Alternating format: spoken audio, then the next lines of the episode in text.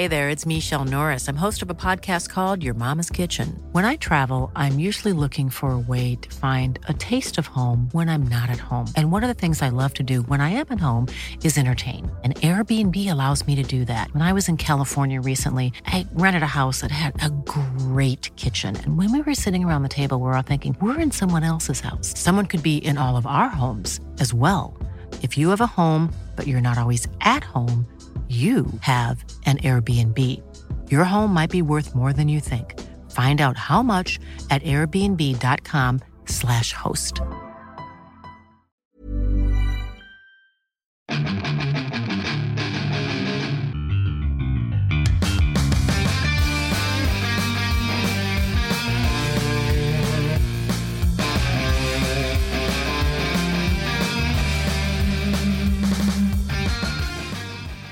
Bienvenidos a otro programa más de Fuera del Control. Mi nombre es Memo García, mejor conocido como Memo Hierbas. Y sí, yo sé que me extrañaban, yo sé que me adoran, yo sé que me idolatran y que me quieren todo el tiempo.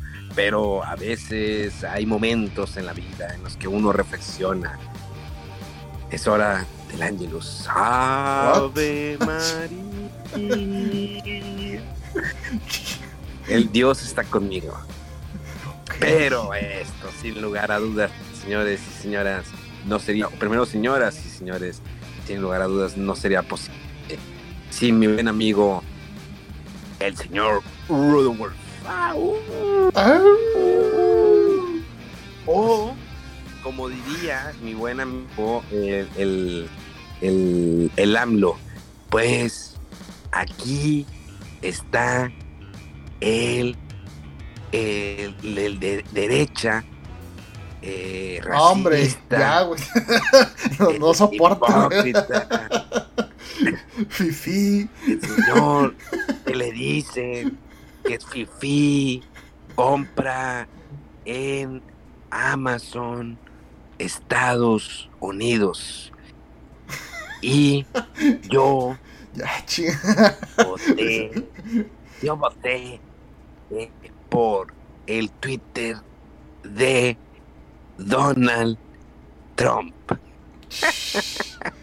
Qué mame con eso de los, este, ¿cómo se dice? De las verificaciones falsas y toda la tontería, ¿no? Dude, es que fíjate que me he topado con raza. Digo, seguidores míos han comprado la verificación. Pero también amigos, eh, también conocidos compraron la verificación pues para subirse al tren del mame, como siempre. Entonces, de que, ay, tengo mi palomita azul. Obvio, eh, lo que hizo el señor eh, Elon Musk fue que mm, cuando le das clic a la palomita y te dice, ah, él pagó suscripción, él es, pues, pertenece a algo del gobierno, algo de noticias, eh, lo cual aplica en mí y en la cuenta de fuera del control. Entonces, pues es como que algo mamador. Y luego tuvo que tenerlo, ya ves que hubo controversia, algunas cuentas empezaron a, ya falsificar. Creo que una mm, compañía de medicamentos de insulina perdió millones en acciones porque alguien suplantó la cuenta original y dijo que la insulina iba a ser gratis. Ah, sí. Y hubo un declive, o sea. Y lo primero que le dijeron, oye, ¿pero qué va a pasar si alguien suplanta? No, pues que le ponga que es este eh, parodia. No sé en qué mundo vive este hombre. Digo, al menos en Japón sé que no lo harían.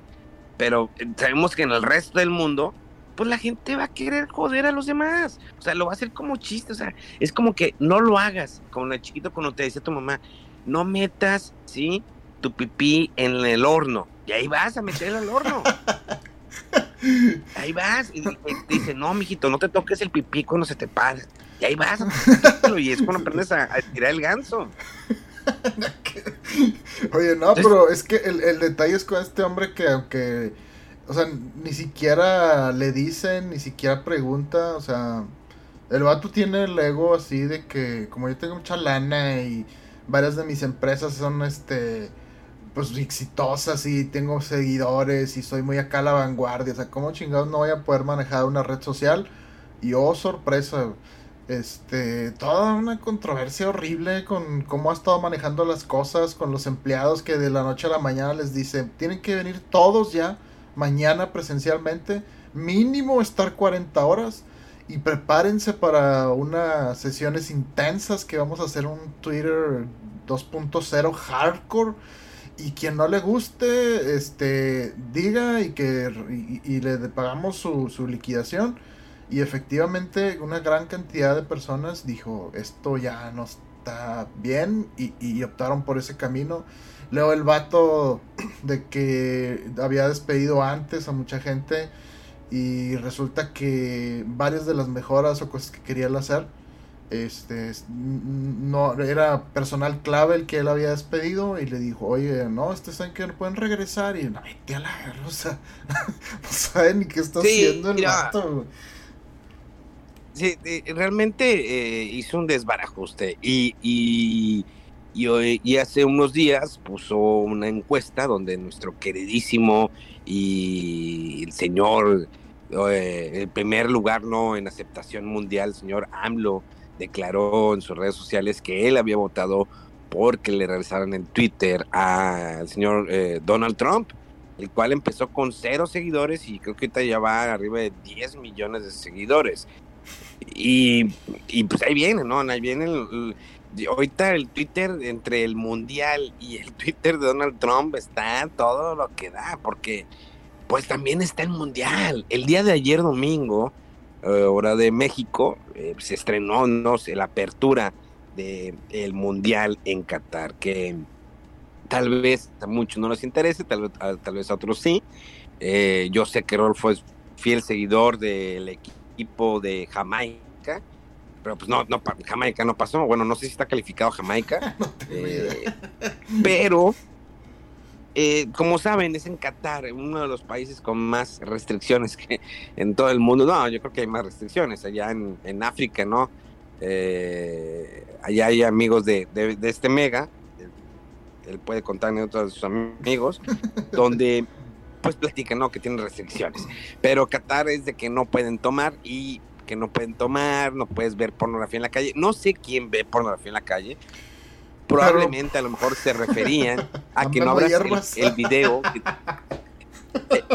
oye, probablemente se referían a que eh, al video, ¿no? Del gemido, que no lo abras en la calle. Imagínate que te hagan esa broma en público allá y pinches latigazos o arrestado, yo qué sé. Es que puede pasar, eh, o sea, no, pueden tomar. Y la última hora de que dijeron, ¿saben qué? No va a haber venta de alcohol en los estadios. Se chingaron. Pero como siempre, los mexicanos a, defender la casta, a defender a nuestro país, a ponernos en el orgullo, en el, en el ojo del huracán. pues salió un video viral de, un tipo que pues pasó una botella, ¿no? Debajo de una sudadera. Que ahí hay dos cosas. Pésimo que estén haciendo esto y que lo suban a redes sociales, pues nos hacen ver mal, de que nos vale madre la, la regla, ¿no? En Qatar. Y segundo, deja mucho que desear la seguridad del aeropuerto, porque pasar una botella con una sudadera, o sea, la traes en la mano y así ah, no pase. Probablemente como que agilizan, ¿no? De que dicen, ah, pues mexicano, viene de México, obvio, eh, México, mm, este, eh, México, eh, López Obrador, ¿no? Es una persona viable, confiable, pues obvio que no va a traer alcohol. viene de Mequisco. Pero pues ahí está, ahí está esa situación grave. No sabemos qué va a pasar. Muchos están, están viajando a, a Qatar. Muchos mexicanos, eh, los que dejan el trabajo. De hecho, vi una noticia, una nota. La verdad no le puse mucha atención. Vi así por arribita, ¿no? Como cuando se la pones por arribita, la mantequilla. Eh, donde mencionan que unos ciclistas de, creo que de acá de Latinoamérica, se fueron, ¿no? En bicicleta hasta Qatar. Digo, mi pregunta, y que tardaron como cuatro, cinco, diez, no, o meses, no, no recuerdo cuánto. Digo, mi pregunta es cómo, quiero que me explique, ¿no? ¿Cómo le hicieron para pues, ir por el mar, ¿no? En la bicicleta. Pedaleando, pedaleando. Digo, a lo mejor iban, ¿no? En, en algún, ¿cómo se llaman esos? Eh, ¿Crucero? no crucero, iban en un barco donde traen esos grandes cubos gigantes de metal, ¿cómo se llaman? Ah, se me fue. Ah, eh, transportador, ¿no? No, sí, pero no, ¿cómo se llaman los cubos? Donde van, donde ah. almacenan el mercancía. Ah, también se, me fue la idea. También se me fue el nombre. Ahí estuvieras en friega buscando en la computadora o en el celular, ¿cómo se llaman eh, esos eh, como se nos fue, señores, si alguien en, las redes sociales nos puede escribir el nombre, porque realmente se nos fue, o sea, nos perdimos totalmente en cómo se llaman, ¿no? Esos eh, grandes contenedores, contenedores, son contenedores, ahí está, se la pelan. Yo escribí, dije más rápido la respuesta. No manches, eso, eso es lo que estabas buscando. Empecé a buscar contenedor en barco y dices, es contenedor. Ay, no mames, no. Son contenedores, son grandes. Pero yo pensé que tenía un nombre específico que andabas buscando. Ah, no, no, pues, pues es que pues, contenedores. Bueno. Entonces, eh, y hablando pues, de contenedores, ¿no? Eh, lamentable la noticia que pues ya está a 7 metros bajo tierra, no en un contenedor, pero en un ataúd la voz oficial de Batman en inglés. El ah, señor... Eh, Kevin Conroy. Exactamente, desafortunadamente, digo, muchos no crecimos con su voz, al menos en México, porque la versión original, digo, la versión animada de la Batman, no llegó a México de, en inglés al principio, llegaba con la, eh, pues estaba doblada en español, eh, pero con el tiempo nos enteramos que él era la voz de Batman porque también en los videojuegos prestaba su voz, en videojuegos de hecho salió en, los un crossover. ¿Eh? En los juegos de Arkham. Exactamente. Ah, no es cierto, no es cierto. Ese, es... No, en los juegos de Arkham. Sí, sí, sí, perdón. En los juegos de Sí, sale porque también sale con Mark Hamill. Ándale, me confundí, pero Mark Hamill es Joker. Sí, sí, sí. Sí. Ya.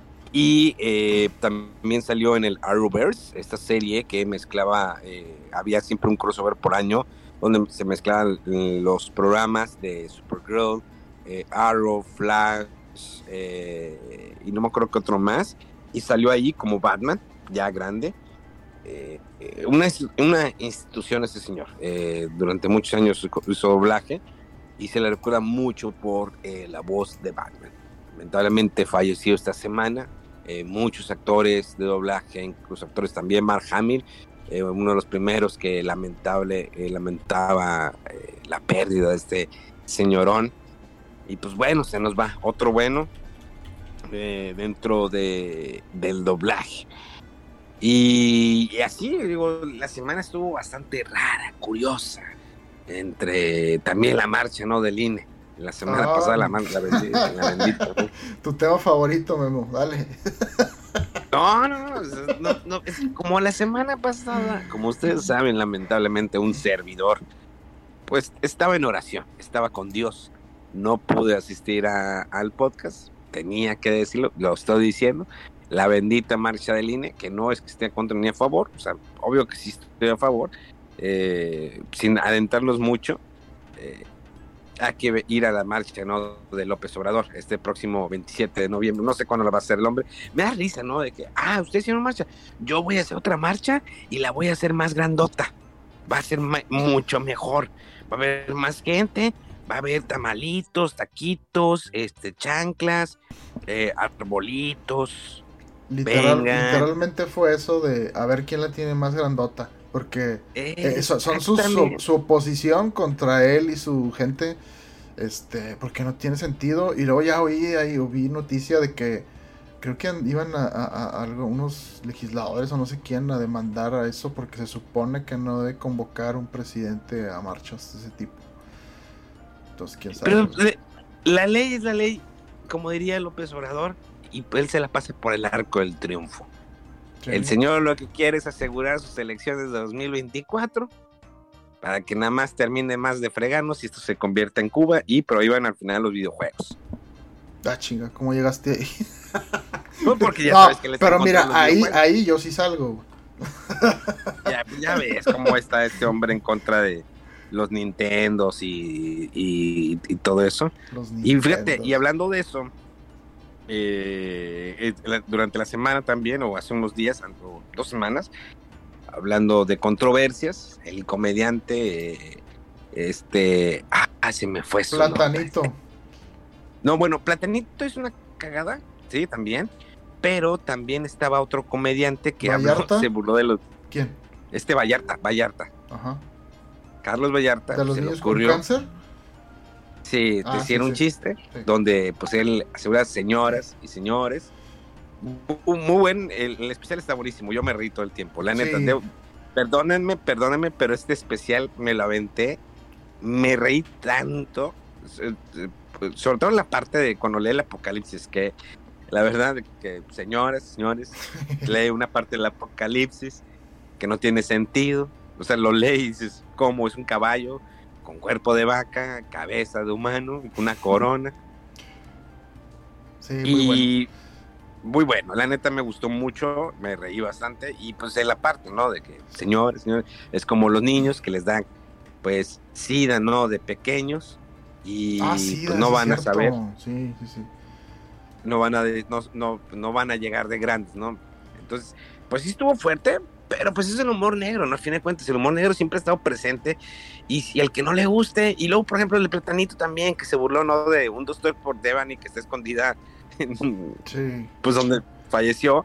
Y luego Franco Escamilla pasa a defenderlo y también le tiran a, Franco Escamilla y se hace el desmadre.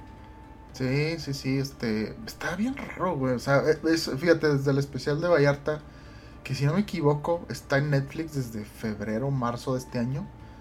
Pero ya, o sea, ya la gente que le había visto lo vio y ya. Y sale un vato a decir, no, pues es que me ofende este chiste y que exijo una. O sea, y gente que a lo mejor ni lo había visto ni lo tenía en su radar. Oye, pues de qué está hablando, de qué, qué tan ofensivo. Pues déjalo checo. O sea, está dándole publicidad gratis ahí al vato. Este. Y sí, o sea. Se pues, dice. ¿Qué? Que la mejor publicidad es la peor publicidad. o, lo que dicen, ¿no? Cualquier publicidad es buena, aunque sea este buena o mala. Es que fue la mejor publicidad. Sí, por eso siempre de la gente. Hablar, hablar, hay que hablar aquí mierda y caca de todo el mundo, porque hacemos publicidad de que, ah, es que Memo se burló de niños down. Y luego, ¿cómo que se burló? Y ahí van a escuchar el podcast. Nunca dijo eso. Pero hay que hacer cuentas fakes. Ya ves que pues están los bots, ¿no? De moda que tiene este AMLO siempre para atacar. Eh, pues hay que ser unos bots de que no, Memo, Rodolfo se burló de los niños con retraso mental. ¿Cómo? ¿Y quién es Rodolfo? Es Empieza en redes sociales. Sí, y luego grabas este un video. y luego grabas un video sin maquillaje donde te disculpas de que, oigan, pues quiero primero que nada, eh, yo amo a mi familia, a mis hijos, y quiero disculparme por haberme burlado de los niños down. y lo siento mucho y, lo, y, lo, que me da risa es que, bueno, no me da risa, pero los papás de Devani digo, van a demandar y, a pesar de la disculpa que hizo pública, tanto con ah, maquillaje, con, sin maquillaje, que de aún así lo van a demandar. Pero yo no entendí eso, dijo, dijo según el, señor, es que no, no me consultaron antes de la disculpa, algo así, dijo, ¿what? O sea, ¿cómo? No, no entiendo. El señor monetiza un video, el señor tiene un canal de YouTube con información de su hija, que la mandamos aquí en Fuera el Control y todo el staff que trabaja detrás de todo este proyecto Fuera el Control para que se lleve a cabo cada lunes y también la gente que está detrás del programa de televisión. Lamentamos mucho la pérdida de Devani, pero el señor tiene un canal de YouTube el cual monetiza. Podrías decir, digo, están monetizando porque pues está juntando no dinero para pues, para algo, ¿no? y luego, y luego eh, habla de revictimizar a su hija y, señor, este, ¿no está haciendo usted eso con esas demandas y esas cosas? Ese canal, no sé. Pues es como, como los Quintanilla, ¿no? El papá de Selena. ¿Cuánto no le ha sacado de dinero a su hija? Y la pobre morra, ya ni las cenizas quedan. O sea, ya ahorita la morra ya nada más quedan los huesos ahí pelón y probablemente la dentadura. Esa dentadura perfecta que tenía Selena. Eh, el chico del apartamento el chico del apartamento 512. sí, o sea, eh, eh, realmente se explota mucho. No, yo no recuerdo si lo había mencionado anteriormente sobre la serie de Marilyn Monroe. Sí, que los derechos. Sí, sí, comentaste un poquito de la que película. Que la persona. ah. Sí, que siguen generando millones. Igual, Elvis Presley todavía sigue generando millones de dólares y también Michael Jackson. ¿Quiénes se benefician? Los herederos. Elvis, pues nomás queda, creo que la. Ah, no, pues queda la ex esposa, ¿no? Todavía está viva y la. Y la, y la, hija? Pero, por ejemplo, en el caso de Marilyn Monroe, no tiene ningún descendiente. ¿Quién se está haciendo millonario con los derechos. O sea, no tiene ni familiares, la, no, no tiene ni familiares, Marley. No tuvo hijos, pues tuvo quién abortos. sabe si algún manager o no sé, güey. Así como en el caso de, de No, pues ¿cuál manager? No tenía manager la morra. Ah, pues quién sabe, algún esposo, algún ligue, Los no derechos- sé, güey.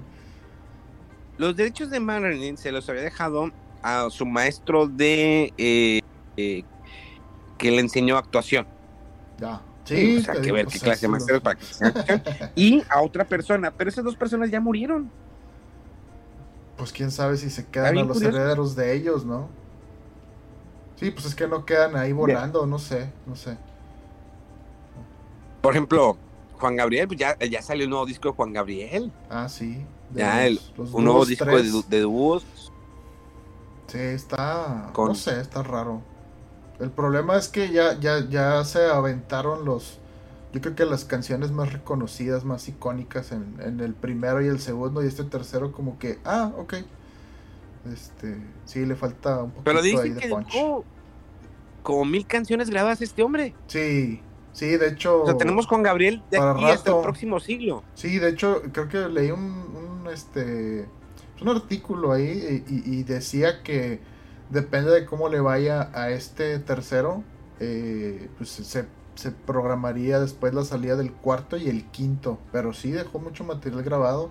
Hasta donde yo sé, creo que una canción que hay por ahí es con el, el grupo este Rake, que ellos dijeron, sí, o sea, nosotros grabamos con el señor una canción pero pues todavía no sale, hace, y hace mucho y dijeron a lo mejor para el que sigue o no sabemos si va a salir por eso de que los derechos se quedó alguien más con ello, pero el material está grabado, entonces sí, pues yo creo que nada más se- que pase el tiempo, este, como pasó con Michael Jackson, ¿no? Creo que con Michael Jackson, no sé si fue uno o dos nuevos este, discos que han salido después de que murió, pero así, así funciona con la gente, pues no sé, que, que es cantautor y todo eh, y, y- sobre todo muy reconocidos y pues ya un renombre en todos lados que todo el mundo quería grabar con él y demás y se adelantan a estar haciendo proyectos y todo.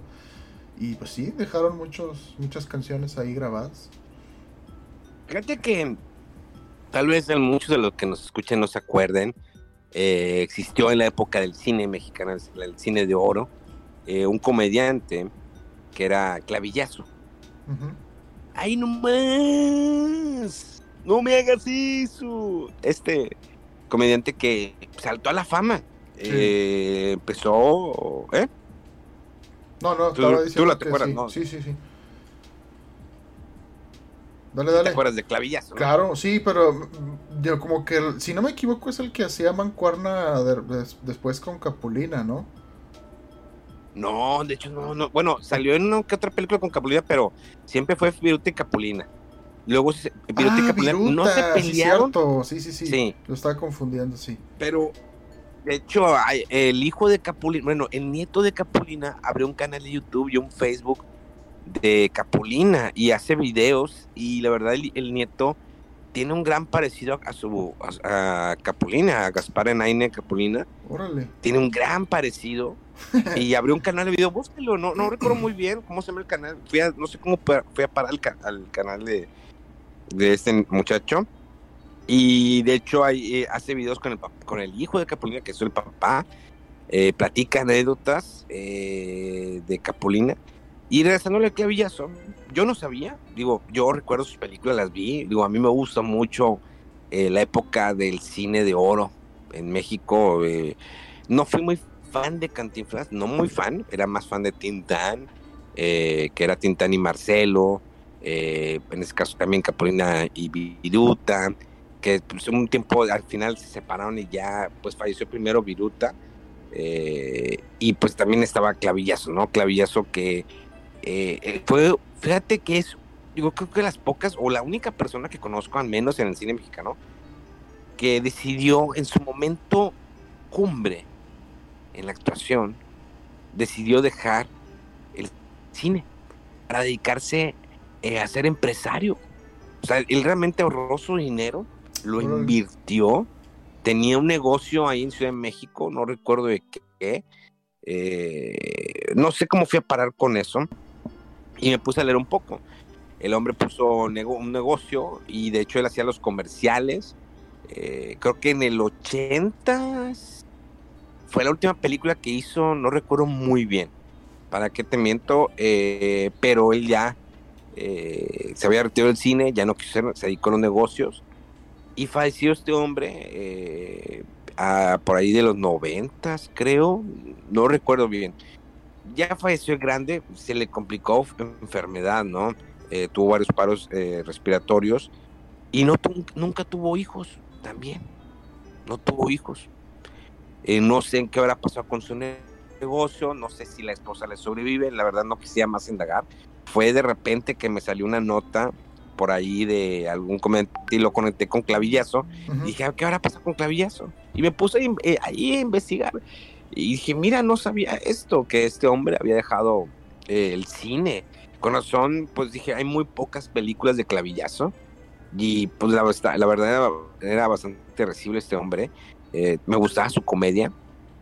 Eh, una comedia muy diferente a, no, a, Cantinflas, ¿no? Que Cantinflas era más el cantinflar, el, el que nunca se le entendía qué decía. A Marcelo y, Viruta, ¿no? Y, perdón, Marcelo y, y, este Tintán, ¿no? Que era el gordo, como el gordo y el flaco. Y que siempre fueron duplas y luego se separaron eh, y luego, por ejemplo, después está Virute Capulina, que también era como un gordo y el flaco. Y de hecho hay una película muy curiosa que vi hace tiempo del gordo y el flaco, los originales, los gringos, que hasta el final mm, trabajaron ya cuando ya estaban muy enfermos, cuando entraron ellos, eh, que se acabó el cine mudo. Digo, porque pues ellos eran parte del cine mudo como como Chaplin. Entra ya al cine con sonido y les cambia rotundamente. Muchos actores pueden adaptarse, otros no se adaptaron realmente al, cine con sonidos de, hablar. Y esto lo quiero conectar un poquito. Vamos a conectarlo con un videojuego que acaba de salir recientemente, que es el Pokémon Violeta y el y el otro, el, el Scarlet, Scarlet, ¿no? Sí, Violeta y Escarlata, sí. Eh, que pues ha vendido millones de copias, como siempre vende Pokémon, este fenómeno. Y, curioso, dijo, yo estaba así, no, no soy gran fan de Pokémon. La verdad, yo dejé de ser fan de Pokémon después de la versión amarilla. Me gustan mucho los primeros Pokémon. Eh, creo que es una, fórmula bastante buena el, el, que sea como RPG y que sí hay que evolucionar, no, he ido evolucionando, pero de una manera muy lenta. Creo que es de las franquicias que evolucionó muy, muy lentamente Pokémon.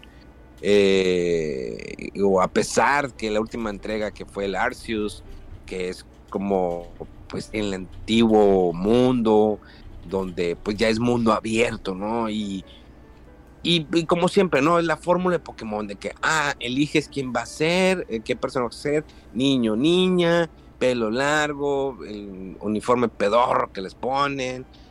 Y luego viene la introducción. Aquí estamos hablando de Pokémon Go, que lo, lo, lo, lo que tanto han criticado de este juego es el hecho de mm, la caída de los frames. Yo nunca he sido muy fan de ese rollo. La verdad, soy sincero, no noto mucho. O sea, bueno, sí lo llego notar, pero no, para mí, no es lo que me atrae un videojuego. Si se ve super wow frame, si tiene buena historia y buena jugabilidad, de ahí soy. Pero en el caso de Pokémon Go, lo que tantos están criticando es la calidad de frames, que llega hasta 15 frames eh, por segundo. Ahora es el Pokémon Escarlata Violeta, ¿no? El Go. Sí. Ah, ¿Eh? Sí, es que dijiste Pokémon Go, pero es Pokémon Violet o Scarlet. Ok, sí, sí. Sí, sí, perdón. Eh, y sí, realmente se ve una caída, se ve muy mal. O sea, para hacer. De estar jugando Bayonetta 3, pasarme a Pokémon, yo sé que es abismal, ¿no? La comparación gráfica. Incluso si lo quiero comparar con el Nier Automata de Nintendo Switch, que se ve precioso. Que el Nier Automata se ve mucho mejor que el remake de Stranger Life eh, o qué es, no, Life is Stranger o algo Live Alive, ¿no? No, no, de Life is Stranger, el de Square Enix. Ah, Life, Life is Strange. Ah, ándale, Life is Strange. Que a pesar que era remake, la, no, la verdad, también está muy lento ese juego. Y, y vaya, Pokémon creo que es muy lento. O sea, realmente, y te voy a decir por qué. Eh, en, anteriores entregas siempre empieza el juego de Pokémon, ¿no? Empieza la entrega del juego, te entregan tus Pokémon, lees mucho texto, mucho, mucho, mucho texto. Te explican lo mismo prácticamente, yo soy el profesor, bla, bla, bla, vas a conocer el mundo, Pokémon y te explican de cómo, cómo la primera batalla de Pokémon y luego cómo atrapas a un Pokémon. Ok, lo entiendo hace 10 años, lo entiendo hace 15 años, pero yo empecé ahorita con el juego y otra vez me chuto lo mismo. Una, el, personaje se mueve muy lento, o sea, al principio quiero correr, ¿no? En la casa, que, que quiero hacer rápido las cosas, quiero ir ya por mi Pokémon y salir a cazar Pokémones, que es el objetivo, ¿no? Cazar Pokémones, ser el mejor entrenador se acabó. Ese es el objetivo. Lo ha sido siempre y creo que así va a ser por los siglos de los siglos. A lo que voy es que el diálogo es muy lento cuando eh, normalmente hay muchos juegos donde te dan una explicación y, de hecho te dan la opción. ¿Quieres que te explique? No, sí, ah, no, ah, ok no te explico, adelante. qué raro, porque, porque Arceus sí lo hace. Te decía, el Pokémon Arceus te preguntaba, ¿quieres este, saber las mecánicas de atrapar? el Pokémon te las podías brincar. Qué raro. Aquí no puede brincarme este nada. Órale. El diálogo es muy lento y repetitivo. En menos de 10 segundos, la persona que me está entrenando me dijo lo mismo. Ah, sí, cuando tú atrapas con un Pokémon está muy débil, es más probable que lo puedas atrapar pasan tres líneas y me vuelve a decir lo mismo. Digo, a ver, ¿cómo? O sea, y me puedes decir, a veces a lo mejor los nuevos no saben cómo se hace. Va, va, te la compro. Pero eh, creo que es un juego muy sencillo para no entender el concepto. Creo que va, sí, va destinado a los pequeños. Sí, los adultos lo estamos jugando. ¿Vale? ¿Por qué? Por nostalgia pero es un juego que no, no lo saben evolucionar. Es 2022 e incluso el Dragon Quest, uno de los juegos de RPG de la vieja escuela, tiene voces desde el 8. O sea, porque hizo ese brinco, no tanto como Final Fantasy que ya le metió acción y todo el rollo, pero estamos cero voces, cero voces y con tanto diálogo y diálogo muy soso y, y, tiempos de carga lentos y un mapa que se tarda mucho en cargar cuando vas a pasar a otra parte. aparte la caída de frames. Muchos tal vez van a decir que, es que está muy bueno el Pokémon, que la historia, que los Pokémon, el Pokémon que se hace motocicleta y que huele y que hace muchas cosas. Que, a ver, si eras una antes tenías una bicicleta, ¿por qué no le evolucionas una moto o un caballo? Algo más, pues que no sea un Pokémon con llantas incrustadas en el pecho. O sea, digo, ah, no sé, no sé si quiero quiero entender la idea que no es porque no es ya no es para mi edad. Sí, ese, es el detalle que yo creo que desea uno que algunas veces las franquicias con las que creciste crecieran contigo, pero muchas veces se quedan así como estancadas. Pero este Rolfo, te voy a decir algo, como periodista, todos los años que me he dedicado a reseñar videojuegos. Ay, viene otra vez el Pokémon igual, chinga. es. Mm, sigue sin presentarnos algo nuevo el Pokémon. No está fresco, está templado. O sea, no es. No es, no es el gran brinco. 2022, todas las entregas que, has tenido de Pokémon y 2022 sigues con la misma idea de hacerlo prácticamente lo mismo. No, yo no estoy pidiendo que me cambies el objetivo que es cazar Pokémones y ser el, mejor entrenador del mundo. No estoy peleado con eso. Está bien. Ese es el objetivo de Pokémon. No lo puedes cambiar. Como lo es en Pokémon Go, la aplicación para descargar y que juegues. Lo, está bien. Yo creo que es, una combinación de, de varias cosas que Hey, I'm Ryan Reynolds. Recently, I asked Mint Mobile's legal team if big wireless companies are allowed to raise prices due to inflation. They said yes. And then when I asked if raising prices technically violates those onerous two year contracts, they said, What the f are you talking about, you insane Hollywood ass? So to recap, we're cutting the price of Mint Unlimited from $30 a month to just $15 a month. Give it a try at mintmobile.com slash switch. $45 up front for three months plus taxes and fees. Promo for new customers for limited time. Unlimited more than 40 gigabytes per month. Slows. Full terms at mintmobile.com. La fórmula le ha funcionado anualmente y vende, como dices tú, millones haciendo lo mismo. Es como decirle a, no sé, a Call of Duty cambia completamente, refrescate mucho, o sea, es, son pequeñas iteraciones, pequeños cambios y lo aparte, hizo, A ver, bueno, sí, a partir del Modern Warfare, ¿no? Cambió, pero... brincó al Battle Royale, brincó al Battle Royale. O sea, bueno, pero eso tampoco fue innovación de él, fue, fue copia o adaptación de otros juegos. Sí, obvio que sí, pero dijo, oye, es lo que me está pidiendo el mercado, vamos para allá. Sí. Y le fue para allá. Sí. Obvio que la nueva entrega como que le eh, eh, creo que ha habido quejas, no le he calado, pero dijo, hay que hacer algo. Tenemos que seguir siendo el número uno y lo sigue siendo el número uno. Battlefield, la última entrega de Battlefield le fue muy mal. ¿Tienen, se acuerdan del, del Battlefield 2042? A nadie le interesa. A nadie le interesa el nuevo Sigue gente ahí jugándolo, ¿no? Pues es, que, es que el detalle con Pokémon, o sea, como tú dices, sale y sigue vendiendo a los millones. Y claro, o sea, hay, hay una base sólida del juego que tiene su gancho por ahí. Pero desde sus inicios el juego ha sido una franquicia de portátiles donde el diseño del juego era mucho más restrictivo, más modesto.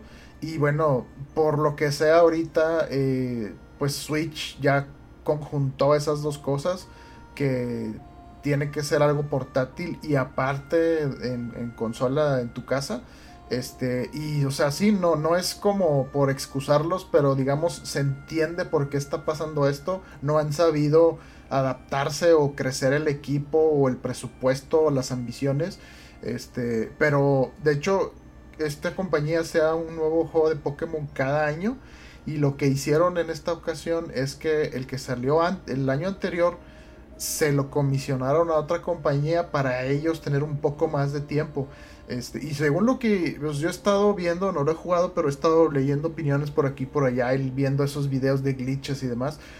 Eh, hace unas cosas buenas que rompen un poquito con lo lineal de la franquicia, pero el inicio es igual de lento este, y bueno, lo que más se nota y lo que más se ve y se están haciendo memes y videos y compartiendo eso son los glitches y no nada más del frame rate.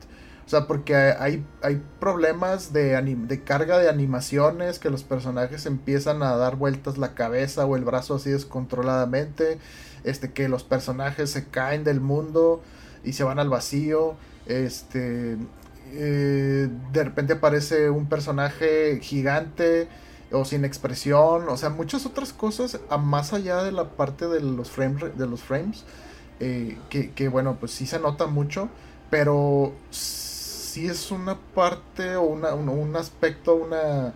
Pues algo inaudito, ¿no? Que, que un juego de Pokémon, porque pues ponle, antes no eran especialmente ambiciosos, pero eran sólidos en lo técnico y este juego está plagado de muchos problemas, no nada más el frame rate. Y eso aunado con que a algunas personas se les hace que es exactamente el mismo Pokémon de siempre, pues claro que ya llega un punto que dices, o sea, este juego ya va de picada o ya de plano no es para mí, ya le pierdo la fe. Pero pues sigue vendiendo los millones y, no sé, o sea, por ahí salió el comentario y a mí se me ocurrió, o sea, acuérdate Memo cuando nosotros jugábamos juegos de chicos y que jugabas el Mega Man o el Contra, el Castlevania, Mario y, y cómo, cómo, había partes durante el juego que se alentaba, que empezaban a parpadear todos los personajes y demás. O sea, no eran una perfección técnica que tenían, pero había algo entretenido, algo llamativo de, de esos universos y nos gustaba, nos divertíamos con ello. Y si le agregas que, que, que a lo mejor nos cueste a veces entenderlo, eh, las exigencias ya han cambiado nuestros estándares. De repente, lanzamientos como, no sé, God of War o Bayonetta o Nier Automata en Switch, que dices, este, como que un pulido muy bueno, una calidad técnica muy buena, y que pongan un juego así como Pokémon que sigue teniendo uno a veces nostalgia o cierto eh, que te llame la atención, pero hace mucho que dejamos de ser el público principal de ello. Este, y, todos estos problemas que menciono que no han sabido eh, adaptar la fórmula bien para 3D y las ambiciones y el presupuesto, este, pues claro que, choca, ¿no? Este, y, lo compara uno, por ejemplo, ah, pues es que sí es la ambición, es un juego abierto, no sé qué. Vamos y, vemos que tenemos hace unos meses el lanzamiento de Xenoblade Chronicles 3 y es una diferencia, o sea, abismal, abismal. en calidad técnica. Y sí, el Xenoblade 3 de repente caen los frames un poquito, pero estás hablando que eh, de 30, eh, de repente brinca a 25 y sube a 30 y así baila, pero este Pokémon de repente se congela y luego te cargan las texturas y muchos problemas, ¿no? Este, pero sí, o sea, es lamentable que haya salido en este estado este juego y me sorprende, parte, aunque, no sea, eh, digamos, directamente Nintendo el involucrado en el desarrollo de este juego, pero supervisa o es dueño de la compañía que lo hace. Y, pues que salga, ¿no? Y presumiendo el juego y todo, y, sabiendo lo que se ve en redes sociales del juego, y dices, híjole, es que es un juego first party. Este, y pues es, es, deja que deja mucho que desear, ¿no? La calidad en la, en la que salió el juego. Sí, creo, eh, mira, hay juegos que, eh, mira, te puedo decir que para mí se me hace visualmente mejor eh, el de um, Octopath Traveler. Y estamos hablando de un juego que es en pixeles, pero te vas a la parte del mar, cómo se ve el mar, cómo se ve un río, cómo se ve las sombras, ah, cómo se ve la niebla. O sea, te, fijas que la exigencia gráfica, o sea, independientemente que dices, bueno, es que ya no soy su público. A ver, Mario, a ver, Mario no está hecho para los grandes, está hecho para los chicos. ¿Y cómo ha sido la evolución de los juegos de Mario? O sea, Mario cada vez me va a sorprender más y cada vez, o sea, de repente dices, ah, cañón, ya veo que traí el pantalón de mezquilla, ya no es un color azul. Eh, creo que no hemos eh, exigido suficiente para decir, a ver, necesitamos que ya Pokémon deje de ser el, juego de relleno de cada año. porque cada año me metes, me metes, 200 nuevos Pokémon. Y, está bien, créame nuevos Pokémon. Hay unos que dices, se te acabó la imaginación y otros que dices, wow, está muy chido, como el Pokémon de Peña Nieto. El pato es azul. el Quaxley o algo así, ¿no? sí, es el, Peña Nieto. Entonces dije, ah, se, ve chido, me da risa. el, o el gordito ese, el foco, coco, como se llame. ah, se ve chido. Sí, están padres, me gustan. Pero creo que es momento de decirle, a ver, Nintendo, ¿qué está pasando con esto? Pero es que las compañías lo que entienden es cuando dejen de vender. Y ese es el detalle. O sea, sigue vendiendo millones y por más que te quejes. a ver, Rodolfo, creo que Activision tuvo un problema que es el Modern, el Modern, el Call of Duty, el Advanced Warfighter 3 o el, que era en el espacio, Infinity. vendió un madrazo. Vendió un madrazo, pero aún así la gente se quejó y dijo, ¿qué basura de juego? O sea, te pasaste lanza. Y fue cuando dijo, a ver, sí es cierto, a ver, vamos a regresar. Regresaron a la Segunda Guerra Mundial, hicieron algo ahí y, y, ahorita tenemos el Modern Warfare 2. Ok, ya entendimos que nos fuimos demasiado por la línea de que cada vez estaba más fumado. Está bien. Y creo que lo han hecho otros juegos. Creo que también Square Enix aprendió, ha aprendido que, ah, bueno, ya les gustó cómo estoy haciendo Final Fantasy. Bueno, pues vámonos por la línea, vamos que el remake sea así. Ok, viene el, el, Final Fantasy el 15, también va para allá, o sea, va aprendiendo. Digo, es, el problema es que sigue siendo lineal, digo, pero lo hace, lo hace simple, decir, sencillo de cierta manera. Pero, por ejemplo, Pokémon, en los nuevos Pokémon, me gustó que ya no tengo que chutarme, ¿no? Las batallas esas innecesarias con entrenadores que estaban ahí en cada esquina, que pasaba así. Ahora, la música está, la música está bien X. Ni el, ni el tema batalla se anima, nada. Ahí tiene ciertos eh, sonidos que emulan lo que es los Pokémon originales. Me gusta eso. Algo que también como por ejemplo Dragon Quest conserva. Va, está bien. Me gusta que tengas eso, pero oye, la música está, pero X. no sobresale absolutamente en nada en las primeras 3, 4 horas del juego. Es muy aburrido, muy lento el juego. Yo entiendo que al principio, pues sí, lo que entiende la historia, pero yo creo que si alguien quiere adentrarse al mundo de los RPGs y quiere hacerlo con Pokémon Go, lo va a tirar el control a los, primeras, a los primeros 30 minutos. Pokémon Realmente es Scarlet. Sigues diciendo Go. ah, sí, cierto, ¿verdad? No sé por qué tengo el Go. Lo va a aventar a, los primeros 30 minutos. Es muy lento. creo que es uno de los inicios muy lentos. Sí. No, de hecho, ahorita yo creo que cuando veo posts o gente preguntando, oye, pues quiero checar los RPGs, que hablo mucho de ellos. Definitivamente Dragon Quest 11, Dragon Quest 11, o sea, es algo muy tradicional, pero muy pulido, muy bien hecho.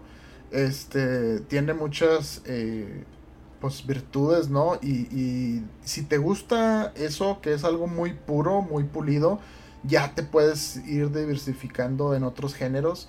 Eh, pues, o, bueno, tiene otras eh, expresiones un poco más distintas como, como Shin Megami Tensei o Pokémon si lo quieres checar, pero como que casi todos derivan de lo que es este Dragon Quest en su esencia, con sus eh, diferencias, ¿no? Pues su, su, sabor, su interpretación del género de, de, batallas por turnos de, de, RPG.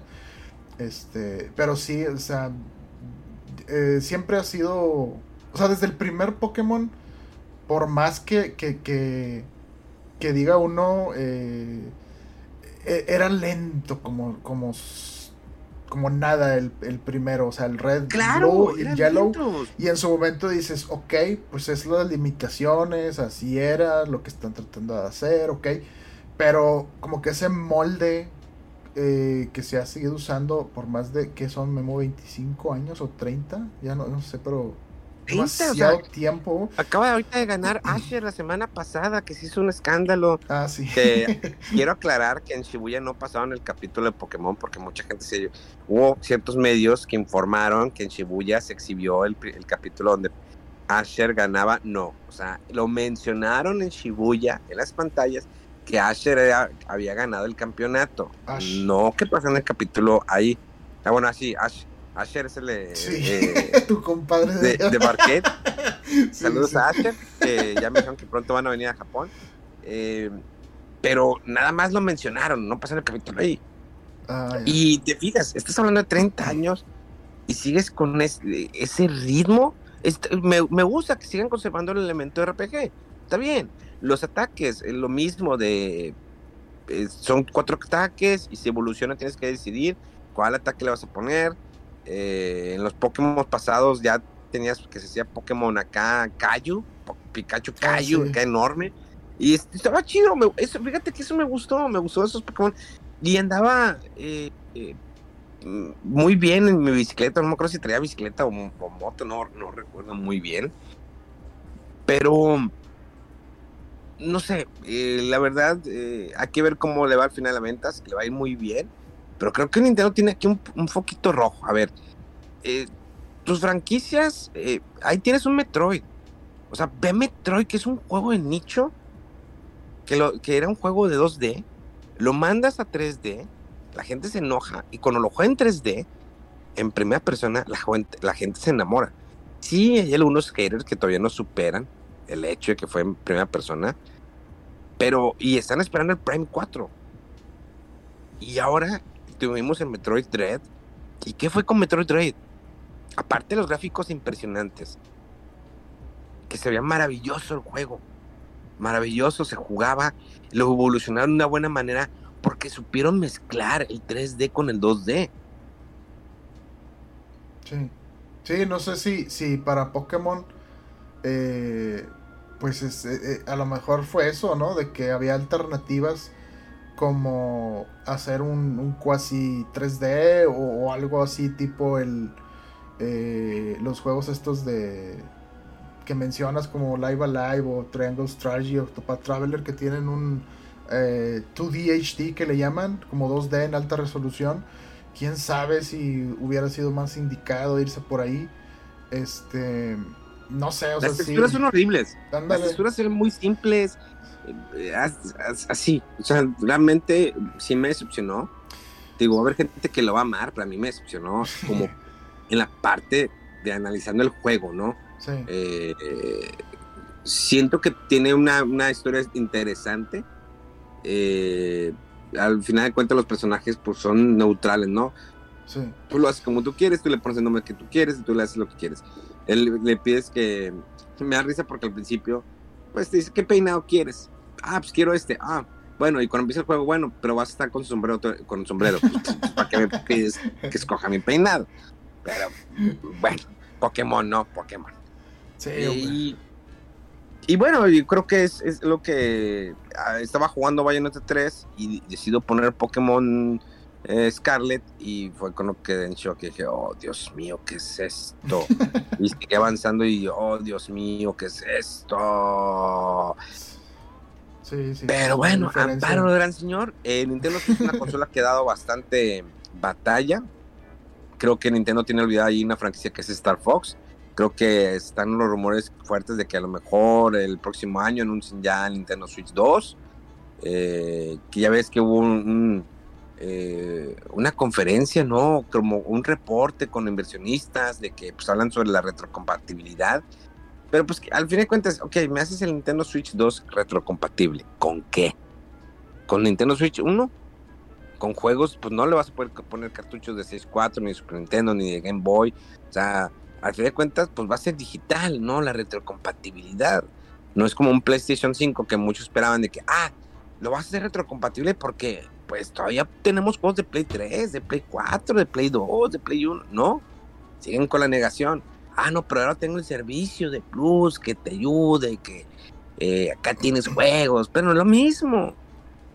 O sea, hay mucha gente que tiene juegos. Yo sé que va a ser difícil eh, conseguir juegos de Super Nintendo, juegos de Game Boy, pero pues a lo mejor si le pones una ranu- ranura de, 3, de 3DS, 10, pues hay muchos juegos todavía que andan por ahí. Pero miren, es un sueño guajiro, sabemos que no lo van a hacer. Eh, al final de cuentas, hay algo aquí muy sustentable. Una cosa es que hagas la retro- retrocompatibilidad digital, que trae- traigas juegos del pasado, pero al final traer juegos del pasado, ¿qué es lo que requiere? Derechos, los malditos copyrights, Ujú. permisos, y que hay permisos que hasta se vencieron, hay unos que ya no tienen ni el código fuente. Sí, que O sea, se perdió que ya el se perdió. Eh, eh, ve ahí cuánto habrán bateado para poder soltar GoldenEye. Eh, este, cuántos se batallaron para poder sacar GoldenEye adelante y lo sacaron. Quiero ver cómo. Y, y- y Nintendo Switch lo va a tener online. Puta, vamos a ver qué va a pasar si no colapsa el servicio online de Nintendo, porque Xbox no lo va a tener el servicio online, pero Nintendo sí lo va a tener. Digo, ¿cuánto habrán pagado para poder traer ese juego? Digo, creo que al final, pues fue un convenio entre Xbox y Nintendo que ya se traían así como que entre manos calentando mucho eso y lo sacaron. Pero no puedes traer muchos juegos de Super Nintendo, ni de Nintendo, ni de S4 por la cuestión de los derechos. Ahora, si es un juego físico, pues ahí sí, no hay de otra. Pones el cartucho y se acabó. Es como de- si tengo un juego de Play 1 o de Play 2 o tengo el Grand Theft Auto original de Play 2, pues lo puedo poner en el PlayStation 2 y voy a tocar mis canciones. Voy a poder escuchar las canciones que ya no están en la versión remasterizada, que es malísima, pero tengo la versión original. Eh, La retrocompatibilidad es un tema muy, muy eh, difícil de poder llegar a que nos den eso. No sabemos qué pueda pasar en, en 20 años o en 30 años. Va a ser súper difícil conseguir cassette de Super Nintendo, más de Game Boy, más de otras consolas. Ahorita, recientemente salió eh, hace unos días un, un juego que está para todas las consolas, que son del 50 años de Atari. 50 años de Atari. eh, y te muestra, me gustó mucho que esta colección, 50, años- 50 años de Atari, Ah, sí, trae ahí- jugando también. Sí. eh, trae un menú de la historia de Atari, ¿no? Todo lo que pasó, las, sus fracasos, sus éxitos.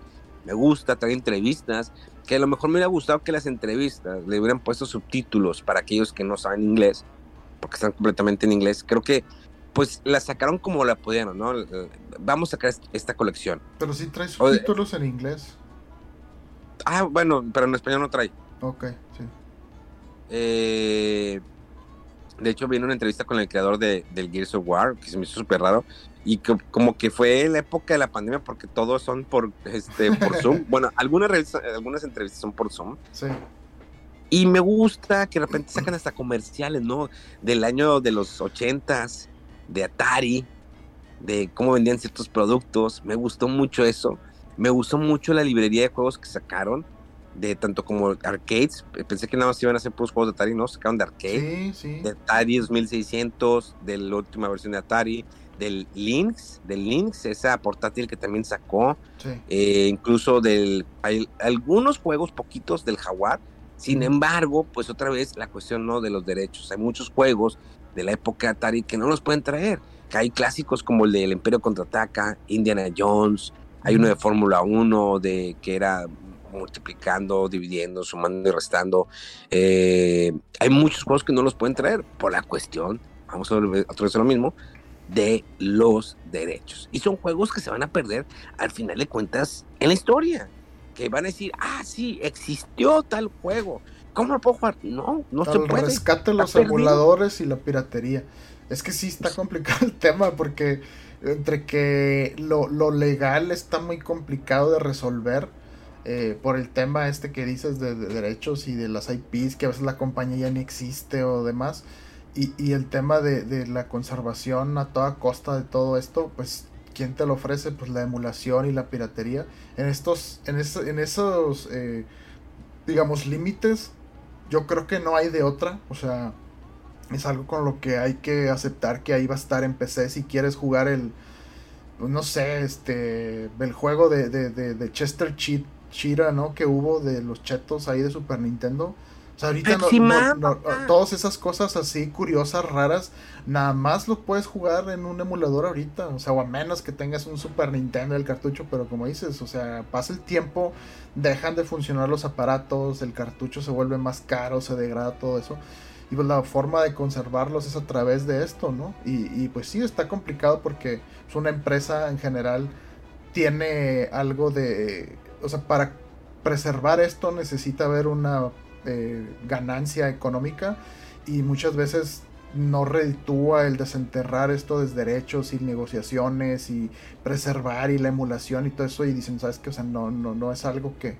que nos interesa perseguir ahorita este, y no, no quería eh, reafirmar lo que comenta de esta colección de Atari 50. Eh, es una chulada. Yo también pensé que este juego nada más era del Atari 2600, el más famoso, ¿no? Que creo que nos tocó a la mayoría conocer. Pero eh, de este Atari como tal, o sea, y se llama 50 por sus 50 años de trayectoria como compañía. Y eso incluye este, desde que estaban haciendo sus pininos ahí con osciloscopios o cosas, máquinas raras, para eh, eh, que funcionara Pong, ¿no? Y vienen, este, no nada más los juegos, algunos originales, eh, algunos vienen como en remakes, este, o reinterpretaciones de esos clásicos. Viene toda una línea del tiempo y tú vas viendo, explorando toda la época de los orígenes de Atari y luego cuando sacaron la consola casera y después cuando hicieron el, el Lynx y el Jaguar y todo eso.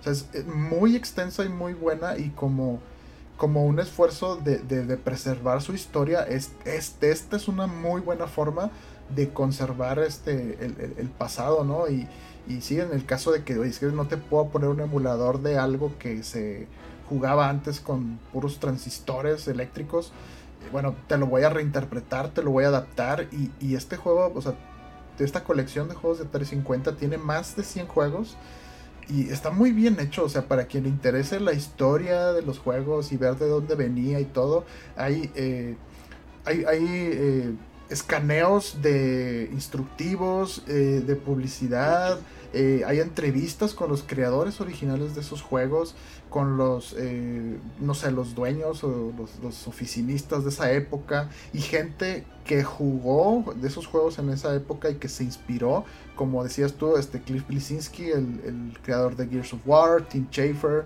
este, quien, quien hizo, no sé, Brutal Legend o Broken Age.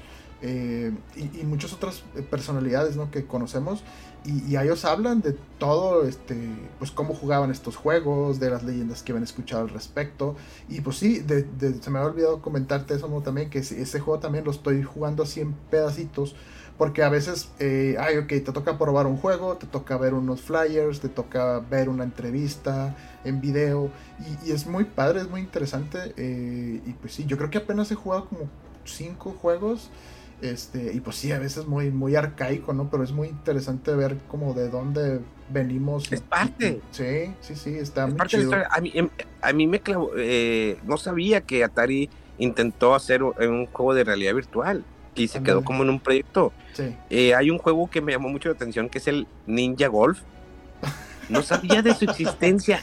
¿Ya lo jugaste? No, todavía no. No, voy muy por el amor de Dios. Es que lo estoy viendo así en la línea del tiempo y apenas estoy en los orígenes. Pero ahí voy, ahí voy, poco a poco. No, es una chulada, es una chulada el Ninja Golf.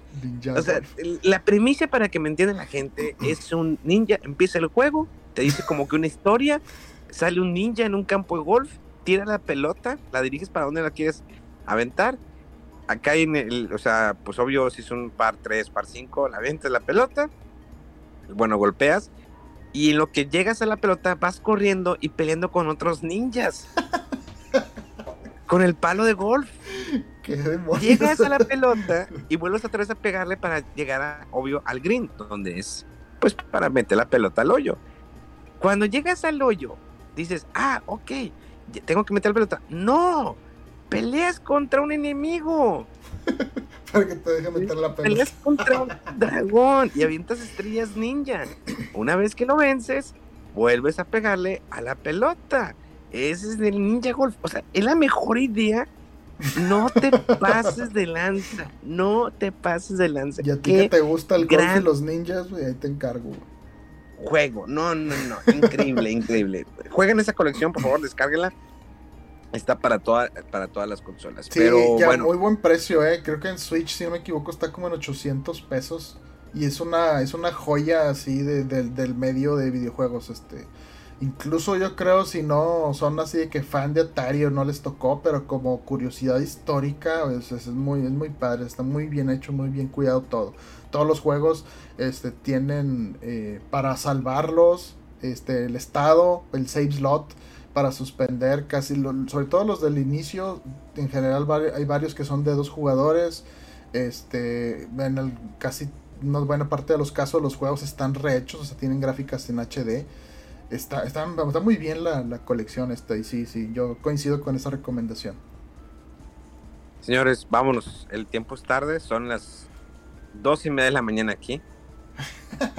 mañana, mañana tengo examen de kanjis tengo tres unidades de kanjis y tres unidades de gramática. Ah, no, pues sí, esperemos que hayas estudiado, Memo. Si no, este, se sacrificó el estudio por el podcast. No, no, sí estudié, pero pues ahorita le voy a seguir estudiando, pero ya no quiero, que no quiero desvelarme eh, tanto. Pero bueno, noticias rápido, Rodolfo. Bueno, sí, el flash informativo. ¿Dónde decían eso? en, era este eh, en otro rollo. Flash, ah, ya, ya. sí, bueno, eh, rapidito, eh, la versión de generación actual de Witcher 3 va a salir el 14 de diciembre de este año y por reiterar va a ser gratis para todos los que tengan la versión eh, de las consolas de anterior generación.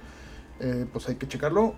también hablando de la misma compañía, la expansión siguiente de Cyberpunk 2077 que se llama Phantom Liberty va a ser de paga. Este, otra noticia, eh, que el Dead Island 2 eh, se retrasa unas semanas para salir el 28 de abril. Que bueno, con este juego los retrasos ya no nos sorprenden, pero ya parece mame. Eh, y bueno, híjole, es que esta, esta es otra noticia, no sé si tenga algo de como de para discutir, pero pues que se descubrió una consola, un proyecto que se llama Keystone de Microsoft que la idea era que solamente corriera juegos desde la nube. Y pues bueno no se ha lanzado esto y dijeron que no hay no lo consideran comercialmente viable por los costos a mediano plazo. Y desearían ellos que pudieran bajar el costo de la consola a 99 dólares y en ese entonces pues sí lo considerarían este algo factible para lanzar soy interesante, por, sobre todo por el, el, costo, ¿no? O sea, bastante bajo. Y ya hay que recordar que hay algunos dispositivos que, incluidos los celulares y algunas teles de Samsung, que los últimos modelos ya pueden hacer el streaming de juegos de, de Xbox desde la nube. Este, pues no sé, está interesante esta alternativa, pero pues quién sabe si va a salir en un futuro. Y la otra rápida manera de chisme para no irnos sin la tradición, que arrestaron a Yuji Naka, es el creador de Sonic, fue arrestado por... Eh, se me fue el, ¿Cómo lo tradujiste esto, Memo? El, ah, eh, lo que pasa es que él trabajaba en Square Enix y anunciaron el Dragon Quest Tact, eh, Tax, Tact, algo así. Eh, él compró acciones al día siguiente del juego, entonces tenía información confidencial y pues ahí se lo atoraron. Ahorita ya está en Hiroshima, eh, atado a dos bombas nucleares que van a mandar a Corea por estar mandando misiles. no, hombre, es un rollo con este señor porque pues veníamos de, que medio reconocido por, por su aportación de Sonic, ¿no? Pero muchos decían que era muy ególatra, que era muy complicado trabajar con él. Y luego todo el rollo que salió con este juego de Balance Wonderworld, que decían que era un mugrero, que estaba muy mal, que nada más usaba un botón, aunque era muy absurdo, que te pedía intercambiar frecuentemente entre personajes, nomás para brincar o para pegar.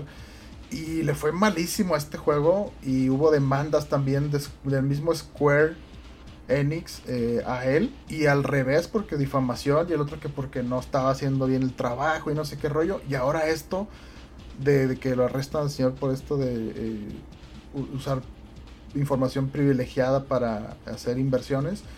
Eh, no, el pobre vato le está ahora sí que lloviendo sobre mojado, ¿no? como a Mega, ¿no? Que se nos quedó sin, luz Mega. Sí, hablando de llovido y mojado. Pero no nos podemos ir porque desde el lejano oriente no llegó la Mega Manía. Llegó el caballo sordo. Sí, llegó, el, llegó puro caballo. Nomás cabalgando.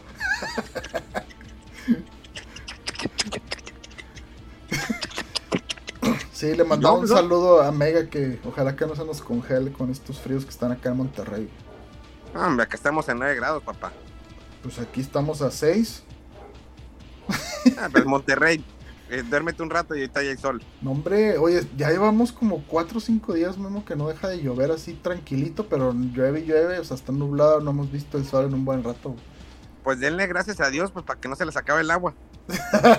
Querían agua, pues ahí. sí, yo hasta que no vea todas las presas llenas, no regreso a Monterrey. Ay, cálmate. Por eso te fuiste, güey.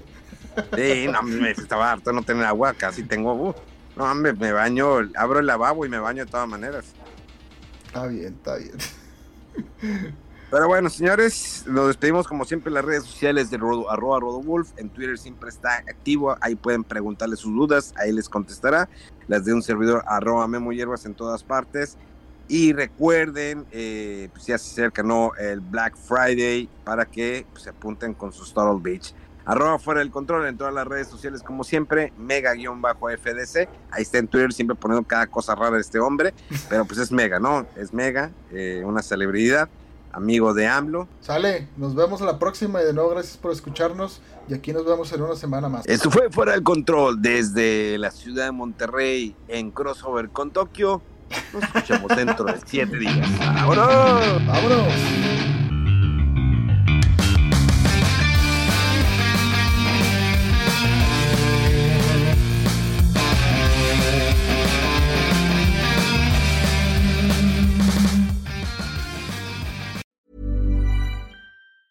Hi, I'm Daniel, founder of Pretty Litter. Did you know cats tend to hide symptoms of sickness and pain? I learned this the hard way after losing my cat, Gingy. So I created Pretty Litter, a health monitoring litter that helps detect early signs of illness by changing colors, saving you money and potentially your cat's life. Pretty Litter is veterinarian developed, and it's the easiest way to keep tabs on your fur baby's health right at home. Go to prettylitter.com and use code ACAST for 20% off your first order and a free cat toy. Terms and conditions apply. See site for details.